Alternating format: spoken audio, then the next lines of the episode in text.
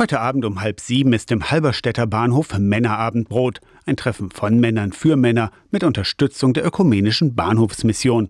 Konstantin Schnee ist der Leiter der Bahnhofsmission. In der Bahnhofshalle werden dann Tische und Bänke aufgestellt. Es gibt so einen Teil, das nennt sich Glaskasten. Das ist im Ostflügel des Bahnhofs. Es wird zusammen gegessen, ist ja ein Abendbrot und dann gibt es immer einen inhaltlichen Impuls und das Thema suchen sich die Männer selber aus. Themen, in denen es auch kontrovers zugehen kann. Heute ist der katholische Bischof Gerhard Feige zu Gast im Bahnhof Halberstadt. Das Thema kann es nach dem Krieg wieder normale Friedensbeziehungen zu Russland geben.